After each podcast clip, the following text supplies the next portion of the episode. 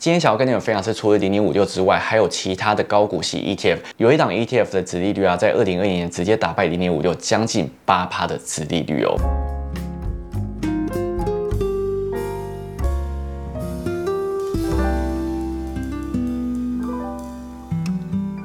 好，我是你今天想要跟你们分享是高股息的 ETF 评比。其实啊，很多人买股票的时候啊，最在意就是它股息配了多少，也就是它值利率高低。而且又因为近年来很多人喜欢投资 ETF，所以呢，今天会跟你们分享除了零点五六之外呢，还有哪一些是属于高股息的 ETF。如果你有兴趣的话呢，我就继续看下去吧。在跟大家分享高股息的 ETF 之前呢，有几点是需要大家注意的。首先第一个部分就是配息不见得赚钱，配息之后呢，还要填息之后呢，你才算是有赚到钱。因为配息都会直接从股价里面扣掉，所以。如果这个息没有填回来的话，就很容易会导致赚的股息，但是赔的价差。好，那我们就马上来跟大家分享我整理了几档高股息的 ETF。首先第一个部分呢，就是我们大名鼎鼎的零零五六元大高股息的部分啊。元大高股息配息的频率呢，是一年配一次。而它挂牌时间是在二零零七年的十二月，持股比例呢，电子股占了六十八趴，而传产股呢则是十七趴，而在于金融股部分则是大概占了七趴左右。前几名的成分股分别是光宝科以及和硕，各占了五趴左右。接着呢，华硕以及伟创占比呢则是大概占了四点五趴。零零五六在二零二零年的殖利率呢是五点六一趴，它配息呢是配一点六块，而它填息的天数呢则是二十八天。那零零五六是今天要介绍的所有高股息 ETF 里面啊。历史最悠久的一档，而且呢，重点是它连续十年呢都是有配发股利的。这十年下来的股利合计啊是十三点四五块，而平均值利率只是有五点三一趴。那因为后面会跟大家介绍 ETF 啊，基本上都是近三年来才挂牌的，所以呢，我这边会一并以二零二零往前推三年呢，来跟大家分享它的值利率到底是多少。零零五六在近三年的股利合计呢是四点八五元，而这三年平均值利率啊落在四点八五趴。在二零二零年配了一点六块，二零一九则是一点。八五，而在二零一七年的部分则是配了一点四五元。接着下一档要来跟你们介绍是零零七一三元大台湾高息低波这一档 ETF，它配息频率啊是属于一年配一次，而它挂牌上市的时间是在二零一七年的九月。它持股比例分别是电子股四十二趴，传产股三十八趴，以及呢金融股大约落在十四趴左右。它前两名的成分股分别是统一以及台湾大，各占了十趴。这一档 ETF 在二零二零年的殖利率呢是五点三一趴，它配息呢一点七块。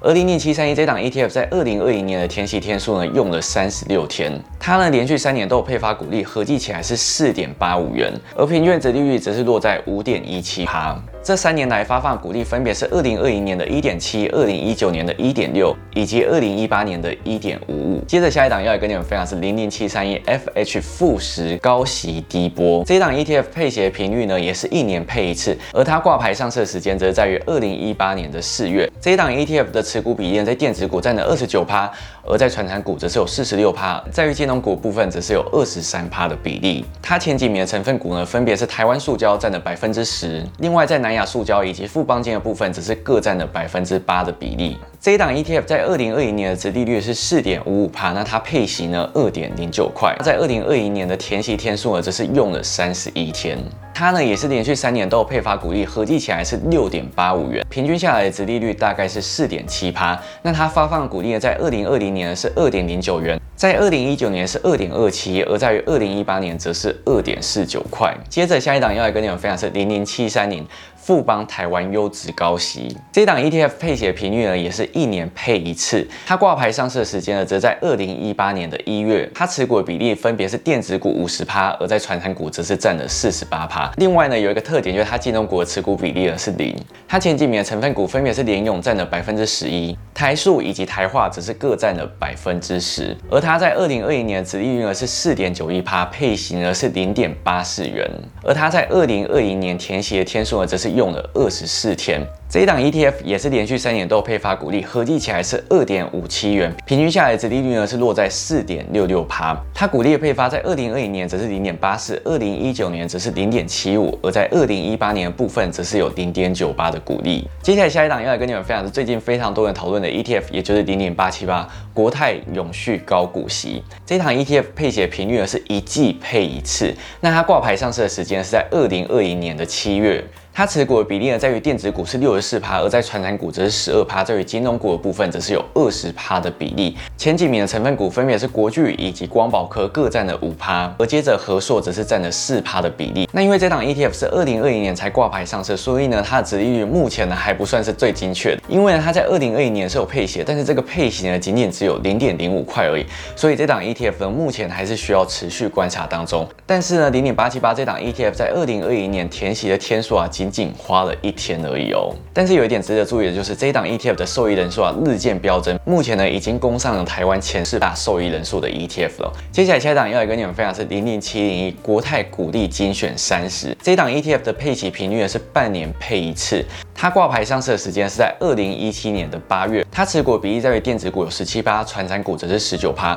而在于金融股的部分则是占了五十九趴这么的高。它前几名的成分股分别是中华电十趴、中信金以及富邦金各占了七趴的比例，而它在二零二零年的值利率啊非常非常的高，堪称是二零二零年之冠，有七点九四趴这么的高。它的配息呢是一点六六元，但是有一点是值得注意的是，它填息天数啊到现在都是还没有填息的。如果说你要从二零二零年开始算起，连续三年股利发放总计是二点八六元，但是它平均值利率只有一点五一趴。它的股利在二零二零年是一点六六元，而在于二零一九则是零点四七，在于二零一八则是仅仅只有零点一七元。因为它在二零一八年股利发放比较低一点，所以呢它的值利率平均下来才会那么的惨哦。但是这档 ETF 在二零二零年的值利率啊，真的非常非常的可观。最后呢，我这边做了一个小同整分享给大家。首先在二零二零年值利率的排行榜呢，第一名呢毋庸置疑是零零七零一国泰股利精选三十，它的值利率呢来到了七点九四趴。而第二名则是历久不衰的零零五六，它的值利率呢有五点六一趴。接着第三名则是零零七三元大台湾高息低波，它的值利率呢有五点三一。趴，而如果说你想要看平均的值利率，在二零一八年到二零二一年这三年平均下来的值利率啊，第一名呢是零零七一三元大台湾高息低波，它的平均值利率是五点一七趴。接着第二名是零零五六元大高股息，它平均值利率呢是四点八五趴。但是呢，有一点要注意的是，这样 ETF 已经连续十年都有配息，那它十年下来平均的值利率啊，则是有到五点三一趴。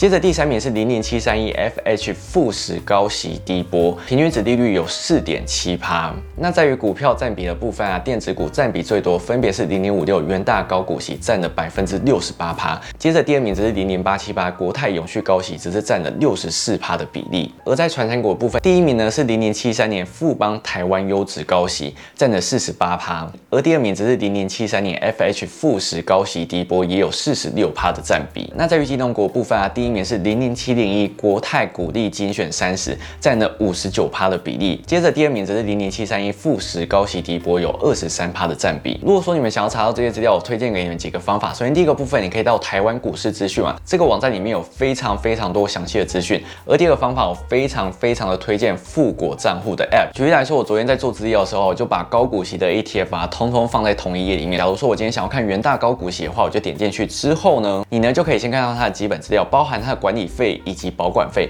这两个费用啊，绝对是你今天在购买 ETF 需要去额外注意的费用。那我觉得，如果说你今天要购买 ETF 的新手的话，其实我觉得这个 ETF 的持股明细啊，非常非常的重要。你可以依照产业，它就会帮你列出，哎，有哪一些产业占比大概是多少？像是零零五六电脑周边设备的占比啊，就占了三十八点七八帕。如果说你想要看到个股的持有比例的话，你呢就可以按一下个股，那它就会告诉你，哎，前几名的排行到底是哪一些股票？那接着就是大家最关心的股地政策啦，那它也会很清楚跟你说哪每一年发放了多少的股利。那我说你想要知道更详细的资讯，你就按一下显示详情，它呢就会很明确的帮你列出，哎，每一年配发的股利到底是多少。所以啊，推荐给你今天想要投资，但是有一点茫然的投资新手。那如果说你透过链接申办的话，则可以在额外多得一百零八枚的富国币。那它富国币呢，一枚就等于一元，你可以用来折抵手续费啊，或者是你要把它领出来都是可以的哦。那上面跟大家分享这几档 ETF 啊，都是给大家一个参考的建议。你们下次啊就可以研究看，除了零点五六之外，还有哪一些啊是高股息的 ETF？Tf 在参考高股息的 ETF。除了值利率是一个参考指标之外，你也要记得去注意每一档 ETF 的内扣费用到底是多少，以及呢它会不会停息，这些啊都是很重要的参考指标。好，那以上就是这次要来跟你们分享高股息的 ETF 推荐啊。如果说你有什么任何需要反馈啊，或者有什么需要补充的话，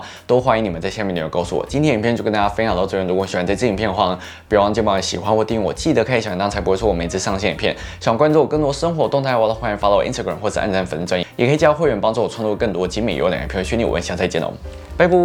我先说，这支影片真的不是叶配，因为很多人会说，哎，我分享这么多 ETF，是不是有人找我叶配？其实真的不是，是因为我真的觉得，哎，我自己有时候在做研究的时候，我就觉得，哎，这好像蛮有趣，或者是很多人需要。那有一些投资新手可能会不知道说，哎，原来除了零零五零、零零五六之外，还有那么多的 ETF 可以选择。我觉得这些都是很重要，就是给大家多一点选择。那当然。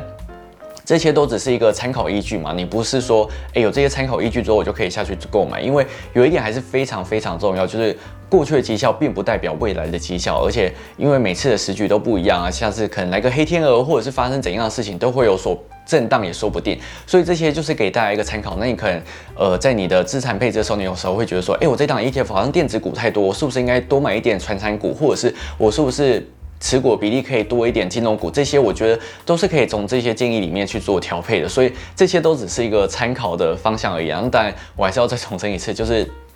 我不是什么真的很厉害的投资专家，我只是说，诶，希望有这些资讯可以给大家参考。因为我在整理这些资料的时候，有时候都是有一些自己的大发现，所以想说，诶，应该也会有很多人会需要这样资讯，所以呢，就一并整理给大家。